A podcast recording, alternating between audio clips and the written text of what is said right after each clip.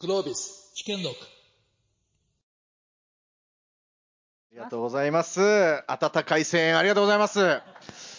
一番の見せ場やからね、あそこはね。ありがとうございます。まあ、温かい、温かい声援のもとで始めさせていただきたいと思います。あの、昨今ですね、NPO、まあ、ソーシャルですけど、今回のね、その分野で言うと、NPO のセッションですって言っても、集客力がないんですよ。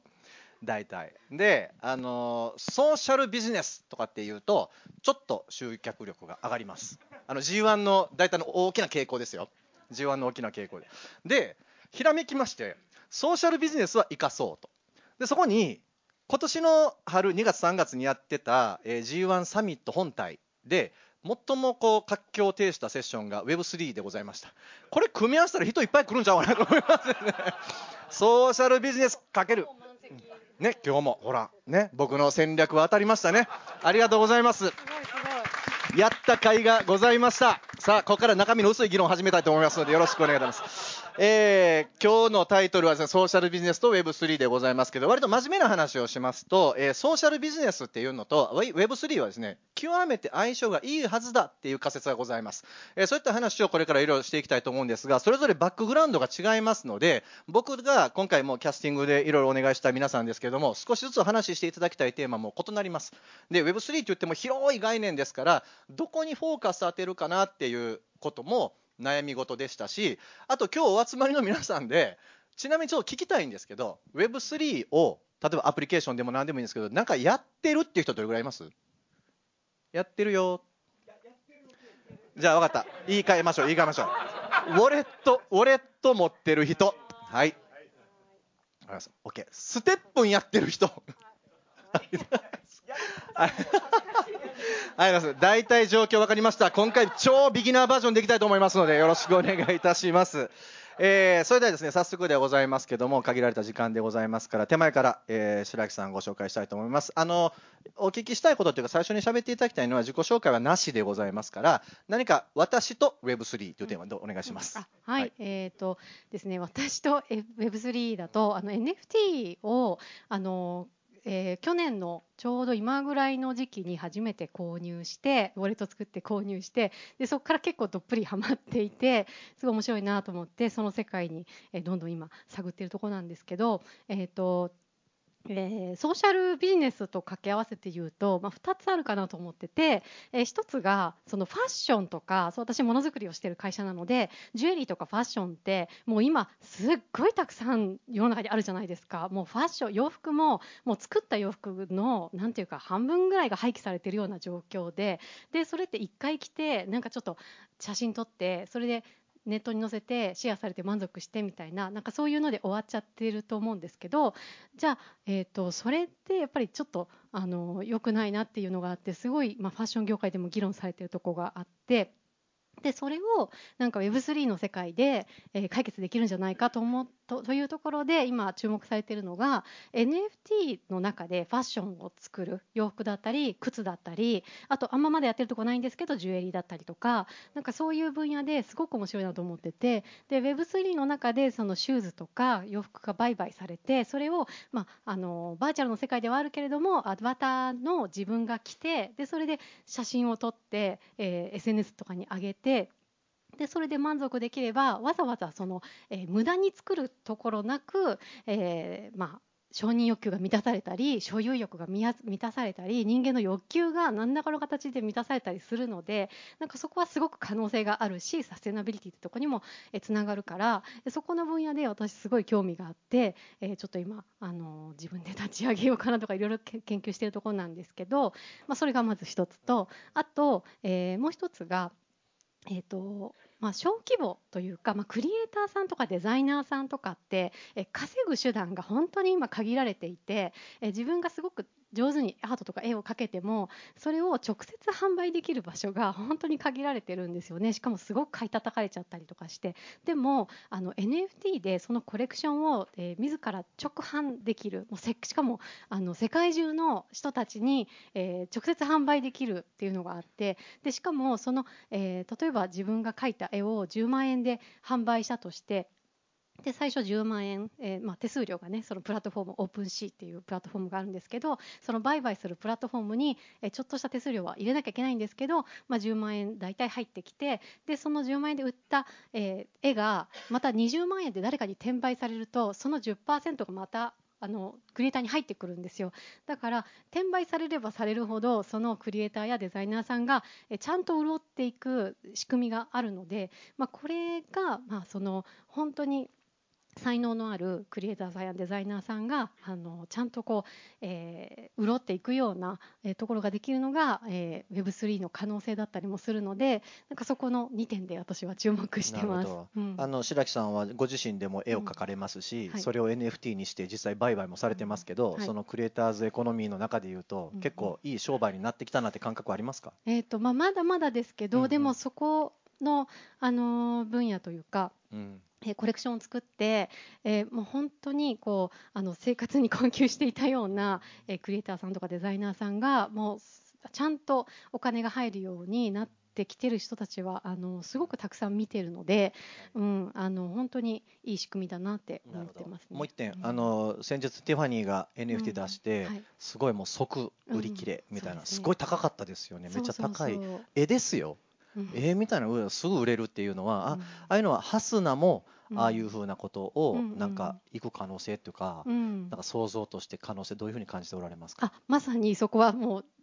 どうやってやろうかなって本当に考えているところで、まあ、それもあって自分の事業と、えー、自分のこのリアルにものづくりをしているこのジュエリーの事業とか、まあ、ファッションの事業とかをどうやってそこと関連づけて組み合わせていくかっていうのをちょっと今、ああでもないこうでもない考えてるんですけどそう、うん、お知恵をください。ね楽しみですよね。はい、はい、ありがとうございます。また後でいろいろ尋ねさせてください。じゃあお隣ですけども、うん、大富さんにお願いしたかったのはですね、やっぱり金融にお詳しいので、投資家でいらっしゃいますから、あの。えー、NPO とかソーシャル株式会社も最近ソーシャルビジネスにも含まれてますから法人格も本当どうでもいいんですけどもそういう、まあ、とりわけ NPO は株を発行できないつまり資本調達の手段が極めて限られているっていう状態の中で苦しんでる人多いんですけれども、まあ、事業者としてね何かやりたいのに資本がないっていう状況をクリアできる手段なんじゃないかなとかっていうような可能性も感じておりますが大富さん最近の、えー、そういうこう暗号資産仮想通貨の凄まじい下落ぶりを見ているとですね怖くもあると。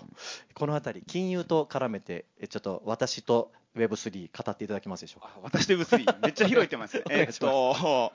先にあの僕、えっと、10年ぐらい前に会社をあの売却しててでその時あのまとまったお金が入っていろいろ投資をしていっている中で、えっと、仮想通貨の絡みも、えっと、ビットコインを2011年とかにかなり投資をしていますと。で、えっと、そこからあの、まあ、前回の IO バブルだったりとかでのそのえーと、イーサリアムのあの通じたところの ICO だったりとかああいったところへの投資含めてあと冬の時代もあのしっかりとあの売る必要がなかったのでとりあえずまあずっとグリップをしててで今回そのいわゆる DeFi summer って呼ばれるタイミングだったりとかそしてそれに次ぐ去年の NFT のバブルが起こるところっていうのも全部経験してきて、まあ、それぞれあの、まあ、踊れる限り全力でやってやろうと思ってですね DeFi も触りまくっていろいろやってで NFT もあのクローン X だったりとかベーシットやるようないろんなプロジェクトにあの投資をしてでそこの例えばやるあのなんですかねそのエクスクルーシブのパーティーとかも、まあ、ニューヨークまでわざわざそれのために行くとか、うん、あのちょっといろんなそういったあのこともやってみてっていうのをあのやってきましたと。でえー、っとそのソーシャルビジネスっていうところに僕はあまり詳しくない前提ではあるんですけどもその発行体側としての資金調達の手段というところとしては、うん、やはりかなりあの素晴らしいところがあるなと。でもちろん法規制だったりだとかそのうんまだまだこういわゆるこうルールがないという前提でのグレーっていうところ。あとはその形としてうんと決まっていってるけども変わるかもしれないっていうのもかなりあるかなと思っていますと。でその中で日本の事例としてやっぱり山越村さんの、ね、県がやっぱりこうあの、えー、っとデジタル村民という形であの800人ぐらいの村のところで、えー、とそこ、まあ、うまいなと思ったのはそのとあのそこのいわゆるこうデジタルの、えー、といわゆるこう町民権を与えますよっていう仕組みなのでいわゆる既存の村にはあんま関係ないんですよね。でそういう意味で村おこしをする資金を別のところで発行してそれを日本、まあ、今回は多くは多分おそらく日本の方だと思うんですけどもその方がお金を入れてでそれを、えーと村の資金に使えるこのあの仕組みとしてはすごくうまくできているなと思っていてそのいわゆるこう、まあ、しかもタイミングとしてもそのえーまあ、NFT がバブルになってくるタイミングが非常にいいタイミングでさせたというところも含めてあの注目度も高く、あの国内ではあのよく言われる事例になっているなと思いますと。で逆に悪いところというか、まあ、あの例えば国内も IO という仕組みでそのいわゆる FT トークンの発行、いわゆる NFT ってよく言われるのは、あれは NFT っていうのは一個一個のデジタルアートだったりとか、あのお金に色をつけるっていう技術なんですね。いわゆる。簡単に、まあ、イメージそのデジタルデータに対してそのピン止めをするっていうふうに伝えるあの意味が分かりやすいかなと思うんですけどもこれいっぱいありますと。デジタル上僕のスマホに出てる画像も皆さんの画像に出てるやつも全部あのあるじゃないですか。全部同じやつ出ててもでも僕のは違うんですよって証明できる技術なんです、それを第三者も分かる、うん、これ違うよねって分かる。そういう技術なんですけどもそのえっとまあ、いわゆるこう NFT っていう部分を通じたところは NFT はこう一個一個、まあ、日本は今まだグレーなんでグレーというグレーというか一応あの ERC、えー、と721形式のものに関してはその1個もの1個のものとして扱いますよ。これは FT 通貨じゃありませんってなってるんですが FT の発行っていうのは非常に難しいんですね。FT っていうのは non-fungible あ fungible token なんでいわゆるお金と一緒です、うん。やはりこうシニョリッジを渡せっていうことなんで国に対して。なかなか難しいですよね、うん、でそれが、えーと、IEO というタイミングでそのいわゆるあの非常にちょっとあの端折って簡単に言ってますけども、うん、その各種取引所ビットフライさんだったりとかコインチェックさんだったりとかの、あのー、なんていうんですかね、あのー、取引所と一緒に組んで発行のタイミングから認定通貨にするということをすると認定通貨っていうのはあの BCA というあの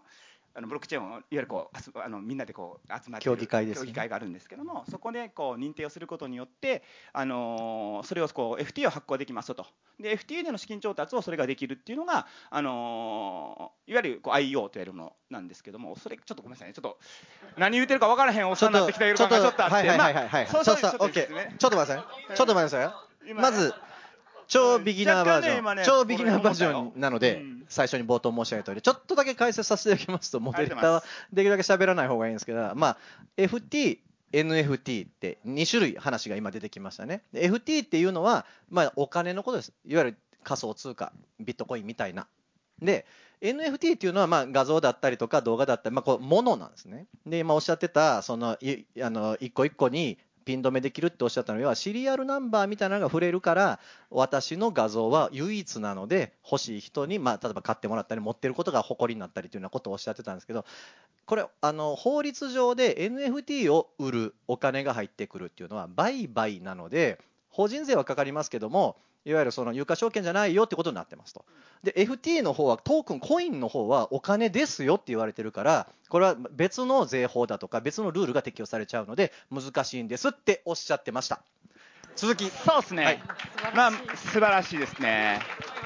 素晴らしいですねこれね、はい。じゃあもう僕は言いたい言い方で言うても翻訳してもらえるってじゃあ、はい、ちょっとそういうことですね。逐日発生する形で。はい、どうも実はです。まあまあそこで言うと、まああのそれでね、一個うまいこと言ったプロジェクトとしては、パレットトークンっていうのの発行が、あのいわゆるこうコインチェックさんでうまくいったんですよ。それの、まあ、第2号案件として別で、GMO さんがやったやつで、あの FC 琉球というサッカーチームがあるんですね。で、えっ、ー、と、B2 かな、あ、B2 じゃない、えっ、ー、と、まだ2部ですよね、おそらくね。はい、J リーグの J2 だと思うんですけど、そのチームが10億円の強化費を FT トークンを発行して資金を集めたんですよ。でそれは、えーと、発行体側としてはいわゆるこう何かをなんだろうな、あのー、何か便益を発生させたわけではなくて FT を売れたことによって資金が供給できたっていうのはすごく大きいんですね。だから発行体としてはすごく幸せになりました。それをもとに選手を強化して次もチームを強くできますと。ただ、まあ、発行の時のそのいわゆるこう IEO のタイミングでいろいろこうあの JMO さんのミスもいろいろ重なってかつそのところのトークンの価格っていうのは今でいうとおそらく発行時の3割とか4割ぐらい。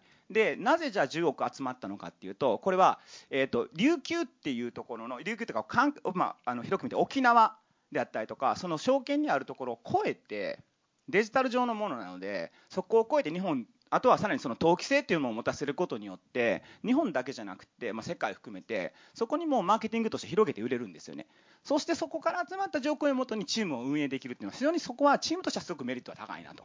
ただその投機として勝ったユーザー側にとってそこはあの非常にこうなんていうんですかねまあ、損するというか、まあ、もっと言うと流動性も非常に乏しい、そのリクイディティ非常に低い中で、売買するという形になってしまうので、そこに関しては、うん、どうなんだろうと、つまり余計にその NPO だったりだとか、そのまあ、いわゆるこう自治体とかが発行する場合だと、やはり散歩よしというか、どっちも買い手も売り手もどっちもいい状態じゃないと、なかなかやっぱりそれって共有されづらいよねっていうふうな、あのいわゆる投機性だったりとか、投資家がというか、その買ってくれた人に、ま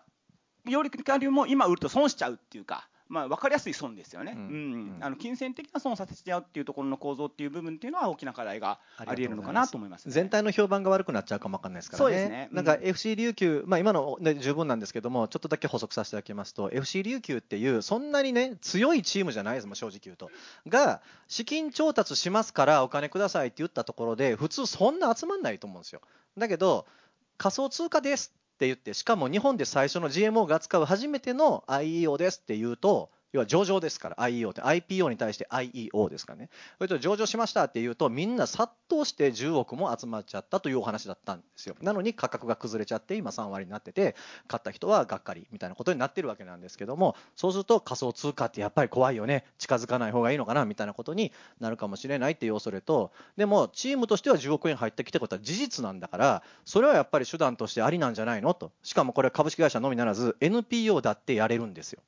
NPO だってやっていいってことは株が出せない NPO にも手段が開かれてるんじゃないのっていう話が可能性としてあるかなっていうようなところが僕の課題意識でした。どそうですね、はい、付け加えると、あと、まあ、過渡期というか、そのいわゆる仮想通貨だったりとか、そのブロックチェーン含めての技術のまだその導入期の部分っていうのは、まだまだ続くと思うので、そういう意味でのこうトライアンドエラーっていう意味では、はいはいあのいろんな取り組みっていうのがされていくっていうのは、すごくポジティブだなというのは強く思ってますね。ありがとうございます。それではですね、お隣行きたいと思いますけども、えー岩佐さん。はいここまでのあの聞いていただいて、私と Web3、まだまだファーストタームですから、お願いいたします。まあね、あのまあ、ちょっとね、あのもう最も分かりやすい説明をしようと思いますね、これからね。まあでも農業を私やってるんですけども、もう Web3 と農業ってめちゃくちゃ実は相性がいいんですよね。え例えばですよ、私今、あのいちご作ってるんですよ。磨きいちごっていういちごなんですけども、これ、ね、結構高くて、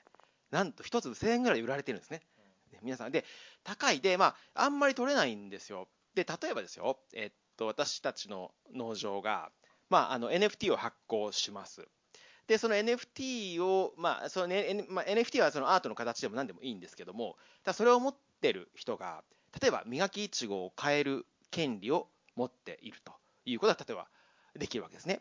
で、例えばその持ってる人が、えー磨きいちごを買う。で、その例えば、えーその NFT 自体を、えーリセールすることも、まあ当然価値になってくるわけですよね。だって、磨きいちご自体のマーケットの総量っていうのがある程度あの決まってるわけだから、当然その一定の価値がつくと。じゃあリセールされた時にその発行体である我々の農場にも、えー、と一定のこうマージンが落ちるわけですよ。どんどんどんどんこうファンがぐるぐるぐるぐる回って、まあ、そこではまあサステナブルな、まあ、お金というか、まあ、あのの流れというかね通貨の流れがあるっていうことなんですよね。あともう一つあの面白いのが例えばそうですねトレーサビリティといってあの今日農業の方結構いらっしゃるんですけども、まあ、例えば、え、いちごを作るときにどういう肥料を使ったかとかどういう水を使ったかとかあとはそうですねどういう農薬を使ったかとかねそれはもう消費者がめちゃくちゃ気になるところですね。でそういった情報もすべてあのその農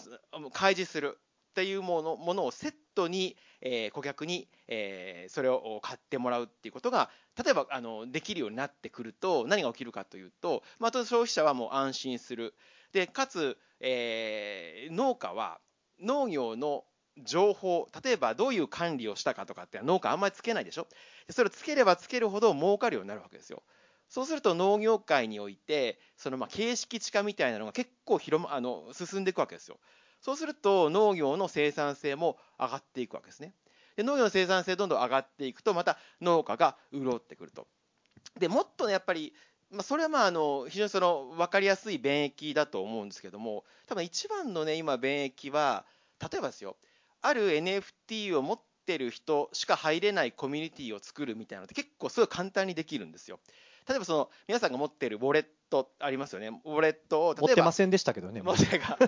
皆さんが持ってるウォレットが前提が違いましたけど。ウォレット、そう、まあ、ウォレットにその、まあ、NFT とかあのビットコインとか入れるあのお財布ですね。に例えばこの通貨あこの、まあ、例えば NFT を持っている人しかえーアクセスできないコミュニティができるとしますよねそうするとその人たちっていうのは磨きいちご NFT の価値を高めたい人だけのコミュニティがそこにできるわけですよそうするとそのコミュニティの中でどんどんどんどんこう議論がされていく。例えばその人がコピーライターだったらもっとこういうふうにこうコピー打った方がいいんじゃないっていうアドバイスを例えばそこにするやることでその NFT の価値が上がるからあその人たちも便益があるっていうそのねクローズのネットワークがめちゃめちゃ今は価値が高いと思っていてでた例えばここにいる方々って多分ウォレットの保有率はこう全国的にとどれぐらい持ってるんですかね？ウォレットまだ 5%, 5ぐらいじゃないですかね。5%もっといかいってないかもわからん。れ1%、もっといってる ?10% ぐらいいってます？もっと低い？い ?2、3%ぐらい。はいはいはい。まあ、2、3%ですね。で、ウォレットで、まあ、いろんなことやってる人って相当ね、やっぱり、あの、早い人ですよ。で、そういう人たちが、まあ、集まったクローズなネットワークって相当ね、あの、面白いんですよ。コミュニケーション取っててね。皆さんもぜひ、あの、やってみられるといいんじゃないかなと思いますね。まあ、それが、まあ、まあ、我々、私の業界ですね、農業における、まあ、あの、Web3 の、こう、まあ、使い方というかね、今における使い方ですね。うん、ありがとうございます。今おっしゃったのは、まあ、全くその通りだなと思いました。あの NFT をも持つとですね、あのその NFT の価値上げたいじゃないですか。価格が上げ上げたいですよね。で、1号に紐づいた NFT にしておけば、1号がバンバン売れていくと、その NFT の価格も上がっていく。つまり、この我々が NFT をこう価格を上げたいと思うならば、1号を売るアイデアをいっぱい出してくれるということですよね。他人が、社員でもないのに。っていうところが使えるんじゃないかって話ですね。あのソーシャルビジネスかける Web3 の可能性というのは僕もそこを非常に大きく注目しているポイントですけども、えー続きまして安倍安倍ちゃんお待たせいたしました。はい。私と Web3 お願いします。私は Web3、い、やもうこの企画のこのひねり方すごいよね。広すぎるか広すぎて一体どの方向に向かっていくのか分かんないですけどまあ好きやっていいっていう話で言うとあの、まあ、私ずっとあの今社会問題の仕事をしてきていてであの我々が一つその社内で大きく持っている戦略群っていうのがあるんですけどそれがその社会性の貨幣化っていう名前で呼ばれているものなんですよね。でこれはつまりそのいわゆるまあ社会問題っていうのは大抵外部不経済なんですよあの経済問題じゃないじゃないですか。ビジネスで解決できるんだったらもうその誰かが解決してるんだけれどもそういうふうにならないものだから社会問題として残ってると。でこういうふうに残ってる社会問題を解決するときに、まあ、一つはみんなでこうとにかく苦労をしながら努力をしてボランティアで頑張ろうっていうのは一個で。でもう一個はその外部不経済の内容をどうやって内部化していくのかと。その全てがの社会問題っていうのがその当然資産価値とかね経済の尺度で測れるわけじゃないんだけれどもでもある程度そこを測れるようになってくると今は社会問題の部分っていうのも一定の経済的インセンティブも含めて多くの人が関わって問題解決していけるようになりますよねというのがあってでこういうような仕組みっていうのを作ろうっていうのを、まあ、長期の戦略で持ってますと。でその中でいろんな打ち手があって例えば一つはその最近やってるのだとその上場企業の向けのファンドで100億のファンドをこうコモンズさんと一緒にやっててでこういうのはその、まあ、言ってみたらこうアクティビストみたいな感じになるわけですね。株主になっちゃうから上場企業の側も、えーいやいやいやそういうふうに株持たれるとその事業を通して社会問題解決してるんですか？と言われてしてないんだったら売っちゃうよ株って言われるとそれ時価総額下がっちゃうんで困るじゃないですか。だかそういうのが困るんであのじゃあ上場企業向けにねファンド持ちますよみたいな話になってくると一定その外部経済の内部から可能になりますよねと。あるいは、まあね、市長とかも来てるからよくご存知だと思いますけど PFS Pay for Success っていうのとかソーシャルインパクトボンドって言っていわゆるその税金の部分のお金っていうのをインセンティブとしてこう付け加えることによって社会問題の解決をマーケット化しましょうっていうこの外部のところにプレミアをつけましょうと税金によってと。でこれによってマーケット化するみたいな話もあると。でこういうような話の中でもう一個僕らがそういうやらなきゃなと思ってるのが一つがそのソーシャルセクターというか NPO とかそういった関わりを持ってる人たちっていうのがこうちゃんとエコシステムになるかどうかって話ですと。でこれなんでかっていうと実はその例えば日本って600兆円とかね GDP がある中で100兆円ぐらいガバメントマーケットなんだけどそのガバメントマーケットの100兆円をこうどっかにばらまいた時にそのお金っていうのがまた拡大再生産していくのかそれとも砂漠に水まいてるだけなのかっていうのはすごい大きな違いがあってでビジネスセクターっていうのは基本的にその森なわけですよね。水をまけばそこにこう木が生えてきて拡大再生産してくれるんでそっち側にお金流すのはいいんだけどこう社会貢献領域っていうのはどちらかっていうと水をまいてもこう何も生えてこないんでそこになってくるとこう拡大再生産が行わないと。でもここに拡大再生産を行わないとこれから税収が減っていく中でもう問題解決できなくなっちゃうと。ということはこれができるような社会問題を解決できるようなその貨幣あるいはそれの貨幣を介したエコシステムっていうのを作らなきゃいけなくてでこれをどのように作るかっていうのをまあずっとこう本当にその5年ぐらい昔からやってたんですよねでその中でやっぱ技術としてブロックチェーンみたいな話が出てきていろいろな可能性が高まってますというので非常にこう関心度あるしいろんなこう実証みたいなことをやってるんだけれどもただ現時点で言うと僕はここ皆さんと違ってかなりここに関してはその社会問題の文脈でいうとマイナスの方が大きいと思ってると。でなんでかっていうとそのいわゆる今 Web3 の起業家とかの燃える理由の一つっていうのは株主と創業者従業員それから消費者ユーザーですね。例えばゲームのエコシステム作るじゃないですか。そうするとこれまではなんかその会社でやっちゃってると儲かってもその儲けの部分をちょっと株主に配当出さなきゃいけないとかしちゃうと。本当は創業者からするといやそれも全部ユーザーに還元したいんですと。この理想のユーザーコミュニティを作りたいからと。さっきのねいちごの話とかもそうだと思うんですけどっていうふうにしてたんだけどこれがあの、まあ、既存の株式市場ではできないと。だからあ Web3 いいよねと。Web3 でやれば関わってる人みんなをハッピーにできると。これ逆に言うと関わってない人のことはまあ正直どうでもいいですって話なんですね。でこれはどちらかというと社会問題の構造を強化する方向にあると。つまり外部不経済をこうより強めましょうと。でこれその難しいのは例えばこういちごの買ってる人いるかもしれないんだけど例えばそのホームレスのおっちゃんに NFT 持たせるとかね。ちょちょっとあのブロックチェーンのこのウォレット作ってよみたいなの言うのって 多分その70代のおじいちゃんに説得して山越村で持たせるよりもさらに10倍た難しいと思うのよね。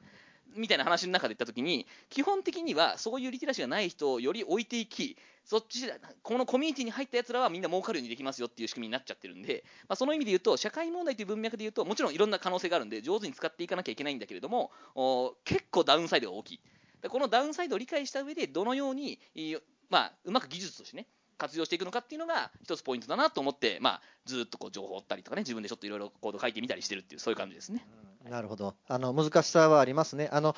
ちょっとお尋ねしたいんですけども、そのい今のいっぱい論点今入ってたから、あのもうどこから聞こうかなと思ってるんですけど、あの確かにえっとトークンを持ってる人だけがも儲かるようになるよ、持ってない人のことは知ったこっちゃないっていう風なことが加速しちゃうんじゃないかっていう話は社会課題解決の担い手としては逆行するよねっていう話かもしれないんですけどそれはなんかちょっと発想を変えてねちょっとイメージですけど今までボランティアで関わってくれてた人には何のお返しもできてませんでしたと。で寄付をしてくださる方にも当然その金銭的なリターンは出せませんでしたねと。まあ期待もしてないでしょうけど。でそれをトークンにしてしまえばもしかしたら社会課題の解決が進めばね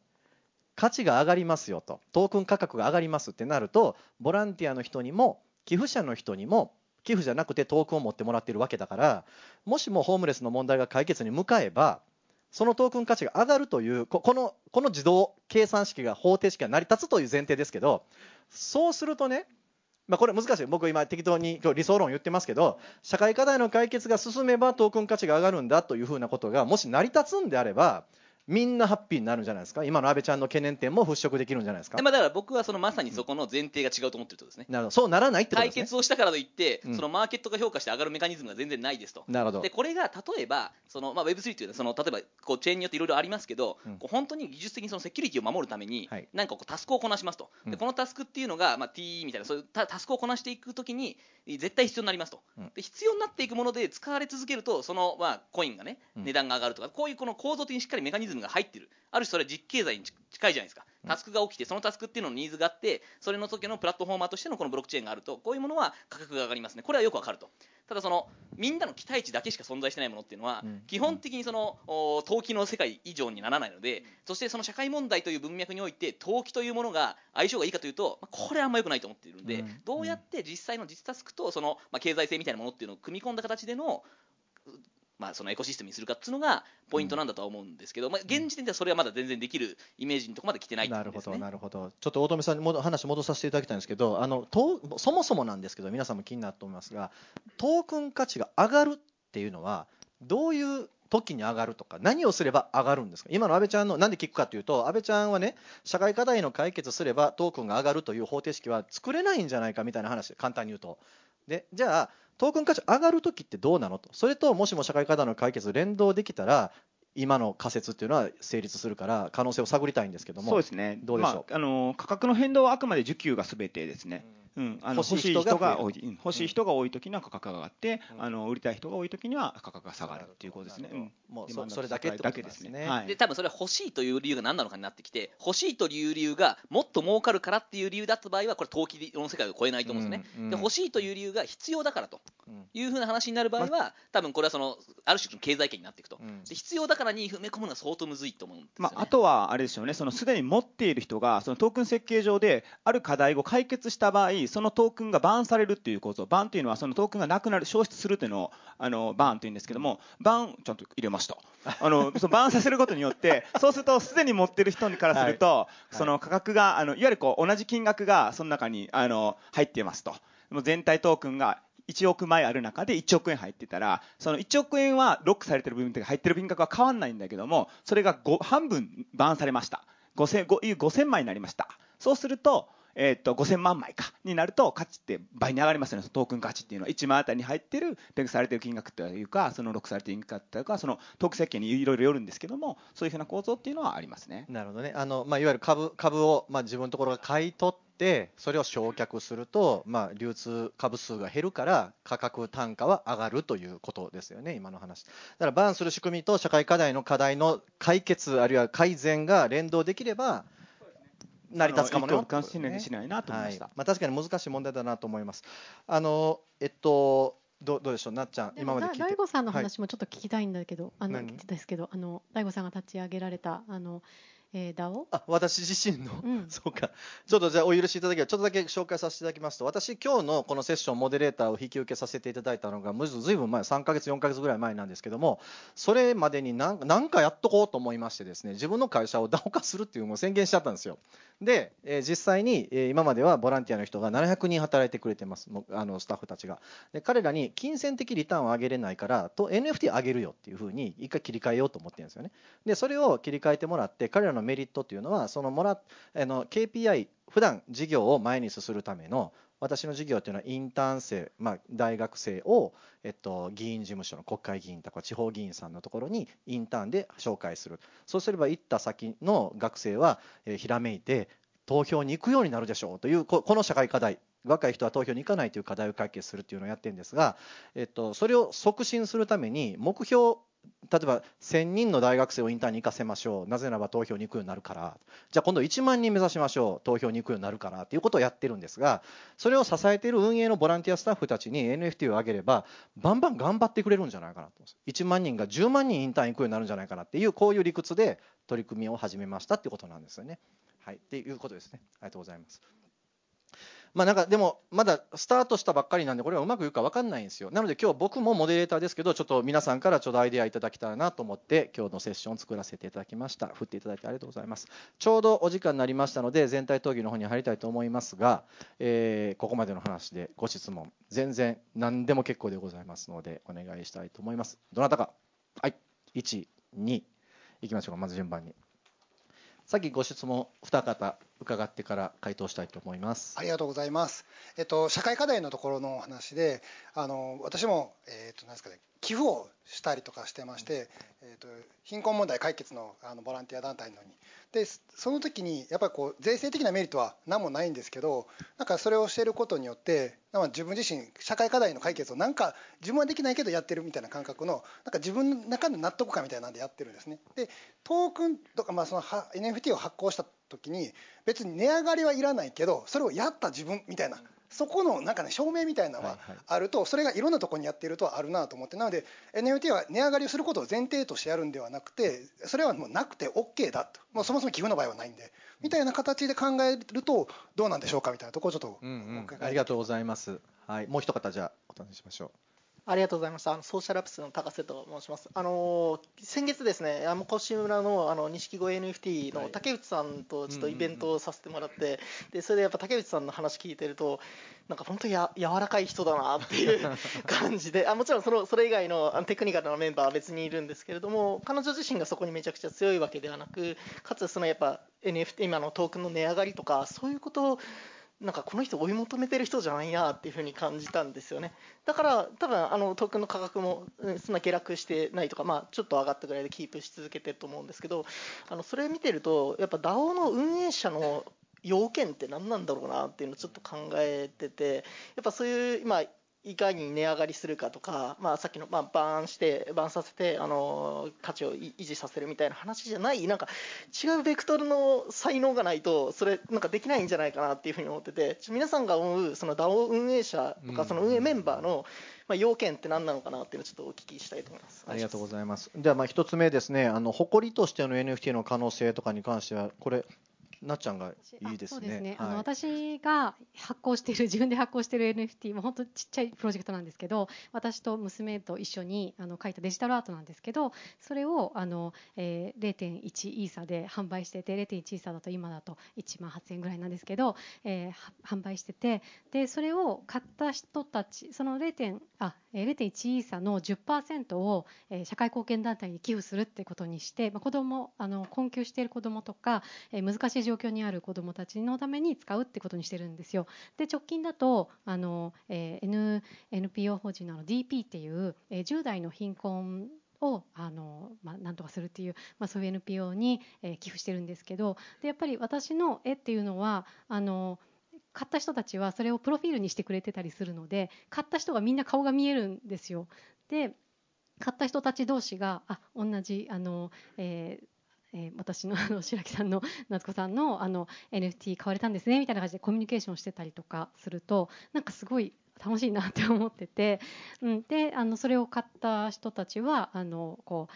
ちょっとしたこう貢献ができてすごい嬉しいですっていうふうに NFT も変えて、えそういったこう10代の貧困問題に対しても寄付もできてすごい嬉しかったですっていう声もいただいていてなんかそれってすごい面白い仕組みだなと思ってて。だから NPO の本当にそういったこうあの資金調達手段としてもまだまだ本当に可能性あると思ってて、うん、あのここはもっともっとみんないろんな団体をやればいいのになって本当思ってるところです。動物支援系の NPO が結構やりますよね。あそうそうそうそう。のねそれとワンちゃん、うん猫ちゃんのアイコンの NFT を飾ることによって、うん。ああなたもですか、うん。あなたもですか、うん見つけちゃったみたいな仲間うん見つけたみたいな感じがね。そうそうそれこそあの海外のセレブなんかはあの自分が例えば、えーパリス・ヒルトンさんとかがあの自分のあのワンちゃんの絵を描いてそれが、えー、と当時2000万円ぐらいで 販売売却されてそれ全部あの動物愛護に使われてたりとかしたので、まあ、そういう使い方もあるんだなっていうので、うん。ちょっと安倍ちゃん、はい。さっきの投機の話、投資の話みたいはない。値上がりの文脈とはちょっと違う文脈になってますけども、はいはいはい。今のお話、ちょっとコメントいただいていいですか？いやでもすごいクリティカルなところですよね、多分こうソーシャルセクターに多くの人に関わってもらうのって、やっぱりその経済的なインセンティブだけじゃないところがすごく多いじゃないですか、でそれがそのある種の自分の自己満足もそうだし、まあ、名誉みたいなものもありますよね、でこうこういうののそのブレンド具合みたいなものがすごく難しくて、で多分これは DAO にするにしても、そのまあ、何かのその NFT を渡すとかそういうことも含めても、その設計がデザインと一貫していて、非常にこう洗練されてるかどうかで、それと多分伴うコミュニティ運営みたいなものも含めてなんですけど、これ全部洗練されてるんであれば、すごく可能性があると思ってると。これただ、本当に難しくて、まあ、僕らだそのボランティアからスタートしてるんで、僕らの団体って。で、1000人ぐらいのボランティアの大学生とかね、若手社会人のコミュニティから我々の組織が始まったんですけれど、やっぱりそういうその人が集まると、まあ、人はマウントを取りたくなるとかね、あとこう基本的に人間って自分の貢献を高く評価して他人の貢献を小さく見積もるわけですよ。ででこれをコミュニティでやるこの難しさってのは本当すごくて。でそこのチューニングをしていく中でそのそれがマウントの合戦にならないとかあのでもかといってでもコミュニティとしてのつながりみたいなものはすごいすごい大きなリターンなんでその自己満足だけじゃなくてちょっとつながりあるみたいなところはやっぱり確保しなきゃいけないとかこういうそのコミュニティマネジメントとか人間のその自尊心をどう関与させてこう高めていくかみたいなところの設計がちゃんとできる団体はすごい僕はポテンシャルあると思いますね。ありがとうございます。えーそしたらですね、もう一つのあのご質問いただきました、あの DAO 運営者の要件っていうふうなお尋ねでございましたけど、これ、岩瀬さんにちょっとお尋ねしたいんですが、今ね、お話あったのは、なんか、どういう人が、要はなんか自分が NPO だとしてですよ、あるいは株式会社でもいいですけど、ソーシャルビジネスやってる人として、NFT を出します、あるいは FT を出します、持ってくれる人が外部にいっぱい増えてきましたねと。で彼らが先ほどね1号こうした方がいいんじゃないかとわわわわ言ってくれますと。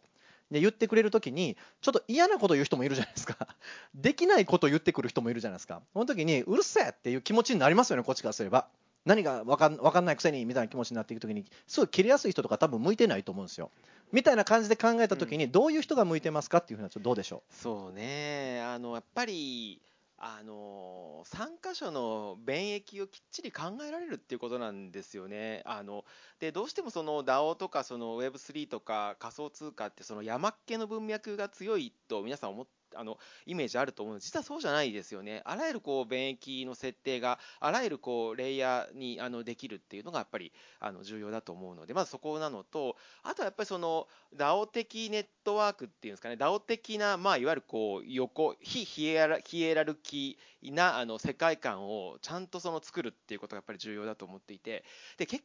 局ねその工夫しようとするとあの実はその今こうプラットフォームをビジネスをやっている人が例えば得意な分野だったりするんですよね。そうするといつの間にかこう DAO 的じゃなくてこう支配的なこうシステムというかあのヒエラルキー型のものが結構できやすいんですよ。そこが結構ポイントで得意な人はだからそのプラットフォームビジネスが得意な人がこうあの DAO の世界を作るのはおそらく得意。だけどそこはちょっと DAO の特徴を理解したコミュニティを設計するっていうこの2つが大事だなとすごく思ってます。はい。なんかあのえっとですね、僕ね、ちょっとだけ、まあ、もうちょっとあの補足、補足とか質問、追加質問したいんですけど、あの NPO とかソーシャルビジネスの人たちっていうのは、社会課題に向き合ってるわけじゃないですか、いわば。ということは、その自分自身が自分だけの力でこの課題を解決してやろうっていう心意気はあっぱれですけど、無理ですよっていう前提があると思うんですよ。ただ僕の会社25年間ずっと若年投票率の向上に、えー突き進んでリソースを投入して一応単体では増収増益25年増収増益ですよ。すごい低い低い位置でね。低い位置でですよ。でも若年投票率のマクロデータ見てくださいと1ミリも増えてない。で何やってたんだろう25年間みたいな気持ちになるんですよだからドット .jp という名前ですが我々私の団体だけが成長しても社会課題は絶対解決しないということは自分が分かってます。でアメリカも一緒。イギリスも一緒でした。でって考えたらもう徹底的に仲介者になろうと。僕たちの会社は先頭で旗は振るけれど後ろにいる市民とかいろんな関係ない外部の人たちもみんな巻き込んで若年投票率の向上にどっかの力貸してくれっていう呼びかけ人にならなきゃダメだと思ったから DAO にしようと思ったんですよ。っていうふうなのがあって、えーそうそういうことで考えるといちごもちょっと近いんじゃないかって気もしててね。どうですか？そのいちごを担いでくれる人が増えれば増えるほどいちごの価値あるいは日本の農産物の価値っていうのは上がってしかも外国にまで開いてしまえみたいなね。僕のテーマは日本の若い者の投票率の低さがテーマだから外国に開くのは難しいと思います。でもいちごの価値アップ日本の農業の価値アップだったら外国に開いていくっていうのも可能性としてあるんじゃないかなって気ました気がしました。うん、もうもちろん、もちろん、どんどんどんどん開いていけますよね、農業なんか、特うんにクローズにする必要は全くなくて、もうんうあらゆるもう、もうなんかこう、日本ととすごく仲悪いような人たち、で一般的に思われている人たちも、こういちごだったりね、そういう、まあ、日本の農業だったり、それを応援してもらうってことはもちろん可能ですし、そういうものだと思いますね。うん、あの大留さん、いかがですか？その、そういうような社会課題の解決のためにお金を出してくれる人っていうのは増えてるような感覚がありますけども、その価値が上がるとか、投資効率が上がるからお金を出すっていうだけじゃない人の可能性については、その投資家の立場からどのようにお感じですか？あでもすごく必要だと思ってますし、増えますかね？あのそうですね、あの増えると思いますね、うん。あのいろんなユースケースっていうのは出てくると思いますし、うん先ほどのあのあのいわゆるこうデジタルいわゆるこう認証とかバッジみたいな形で付与していくという形もすごくあるでしょうし、そこにこうもともとあのゲームを作ってた人間なので、うんあのでいうと例えばゲーミフィケーションと同じようにこう全部例えばスタンプ揃えたい欲とか、そういうふうなところをうまく使ってとか、あのいろんな形で広げていくっていうのはあるんだろうなというふうに思いますね。あありがとうございます。えー、間もなく終了ですがですが、あといくつかだけお受けできますが、いかがでしょうか？はい、はい、じゃあ、お一方、よろしいですか？はい、お願いします。はい、えー興味深くお伺いさせていただいてました。あの地域の活性化と、おま、NFT、山越村の取り組みが今、スポットライトが当たっていて、可能性がありそうだという注目が集まっていると思うんですが、一方でまだあの試験というような要素が強いようにも思います。これから地域の活性化、地域のコミュニティと、えどうつなげていったらいいのか、活用の方法、まあ、DAO の可能性、ぜひこのあたりについて、事例とも含めて教えていただければ幸いです。以上です。どどこ行きどなたが行きましょうか？安倍ちゃん行きますか？可能性としては。あの地域の話ってやっぱこう大きなそのイシューの話っていうのは結構あの同じ議論の土台に乗りづらいかなと思っていてちょっとその逆の話をすると多分今日本あ世界で一番こう NFT 化してポテンシャルがあるソーシャルイシューの文脈はあの SDGs のバッジなんですね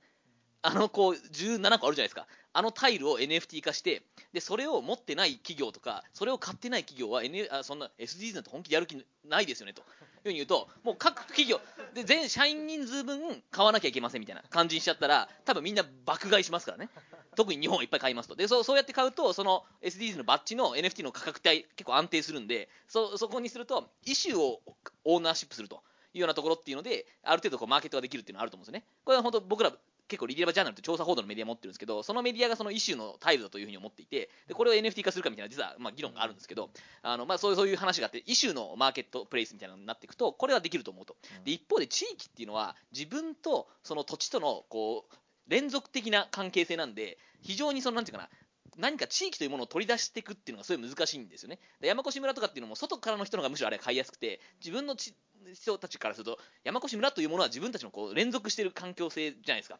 っていうことがあるときにこうどうやったらじゃあその地域のお文脈でうまく使えるかっていうのがあるねと。で山越村の話とかも含めてやっぱ面白いなと思うのはこう今日本の中でこう関係人口の貨幣化っていうのは難しいんですよね。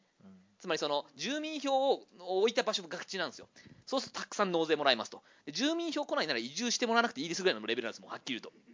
でこれこれを変えようと思うと本当に法律結構根深い法律がいっぱいあって、そこの部分のところを全部変えるのは相当相当きついんですよね、地方創生で1兆円つけるの多分厳しい、ってなった時にこの住民票の第二住民票的位置づけっていうのが多分その地域の中における NFT とか、ああるいはこうブロックチェーン的な文脈でのこう一番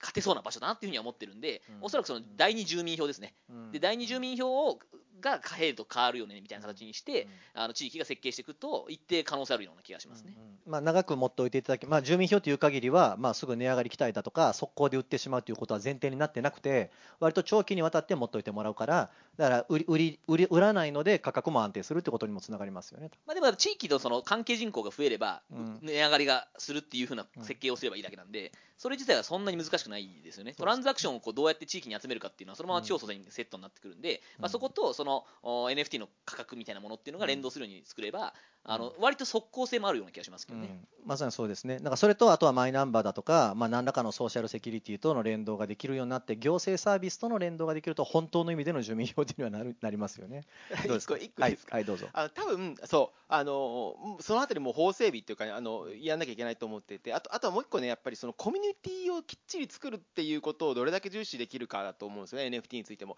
で例えばそのふるさと納税で NFT を発行するだけだとやっぱり全然ダメだダメでうんでその持ってる人が今後その町や村に関わるコミュニティをファシリテートするやっぱり人人が必要だと思うんですね。でそれがないとねこう一発だけで終わっちゃってこうコミュニティがこう NFT だとかで盛り上がるっていうところまでいかないんじゃないかなって最近すごく思ってます。うんうん、そうしゃるそうですね。はい、白木さん、いかがですか、今までのお話振り返って、もうまもなく多分最後の発言の機会なんですけども。あそうですねでもなんか、あの大悟さんのその DAO の話がその、えー発行して、えーその選挙に行くかもしれない子たちが、えー10万人になるかもしれないというところで、あの NFT 発行されてるって言ってましたけど、はい。何の NFT 発行されてるんですか？何のというと、企画ですか？あうーんとそれはアートなのかなどういう証明を？ああ、なるほど、そういうことね、うん。メンバーシップです。ちょっとだけうん。説明させていただきますと、うんう NFT を発行して何が嬉しいねんって話でしょ、うん。それで言うと、うん。まあ、うちのスタッフはボランティアですけど、頑張って目標達成したら NFT がもらえますよ、それ何に使うのっていう話だと思うんですよ。うん。これは、もともとうちの会社の中に予算があるんですよ。うんうん。で普段はこの予算もらうときに、うん。なんかすいません、お金ください、なぜならばみたいなプレゼンテーション頑張らないと予算もらえないわけなんですよ、うん。うちのスタッフたちは。うんうんでそのプレゼンテーション不要で、うんうんもらった NFT の数によって自動的にその真ん中にある予算をうんと交換できますと。あ例えば東京に行きたいから交通費ください、うん。あなた何しに行くんよっていちいち聞かれるわけですよ、今は。でもそういうの聞かれないで、うん。だって俺、目標達成して NFT いっぱい持ってんだから、いっぱい交通費くれよとか、うん。と図書館、まあ、と図書費？とか、うん。本買いたいから本のお金くれよとか、イベントやりたいから会場費出してくれよっていうことをうんドット JP にせ申請できると。予算消化との兼ね合いで NFT がもらえるようにするというじゃあそのお金とあのトレードオフで NFT をか、返すというかそうですまあそれはね分かんない出がらしにするかも分かんないです、まあ、バーンバーンするかどうかわかい。いや転売前提にしてないから